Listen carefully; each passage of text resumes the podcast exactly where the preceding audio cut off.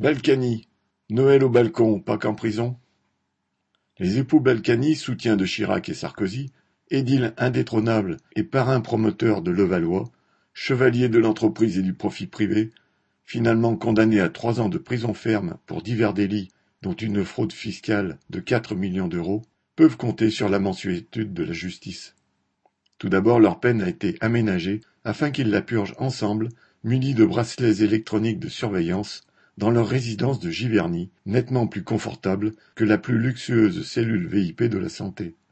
Sans vouloir mettre en doute la qualité professionnelle des cuisiniers et des surveillants de la pénitentiaire, on veut bien croire que les Balkany préfèrent leur personnel de maison.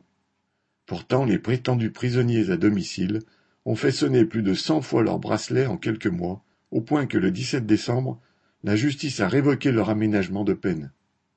Ils ont aussitôt fait appel et tout continue donc comme avant, dans le luxe et le calme, avec les promenades de santé hors du périmètre de détention.